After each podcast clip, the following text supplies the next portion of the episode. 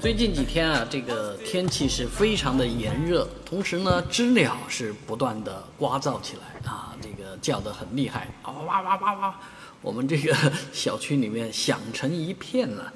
哎，所以呢，小朋友要求去抓知了，因为我们去年疫情期间啊，是抓了很多的知了，特别容易抓，可能是刚疫情刚结束嘛，所以很没有多少人出来抓知了，所以我们是抓的蛮多的。啊，小朋友的兴趣一直都提得高高的，所以现在你要让他起床的话呢，只要说抓一声知抓知了去，哎，他就马上爬起来了。而这个知了呢，目前看来呢，抓还是比较容易的。我的抓的方法是用网兜的方式去兜一兜，能够基本上知了跑逃不掉。但是我看别人在抓呢，就是一根棍棍子，我也不知道人家是采用什么方法抓的。那这么多人去抓知了是为什么呢？哎，今天的一个报道呢，终于告诉了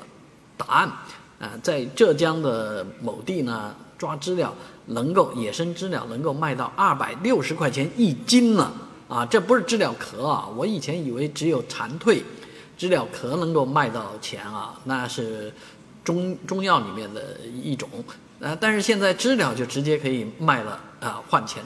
那因为很多人喜欢吃。炸知了啊，炒知了啊，反正就是把它做成一道美味的菜来吃，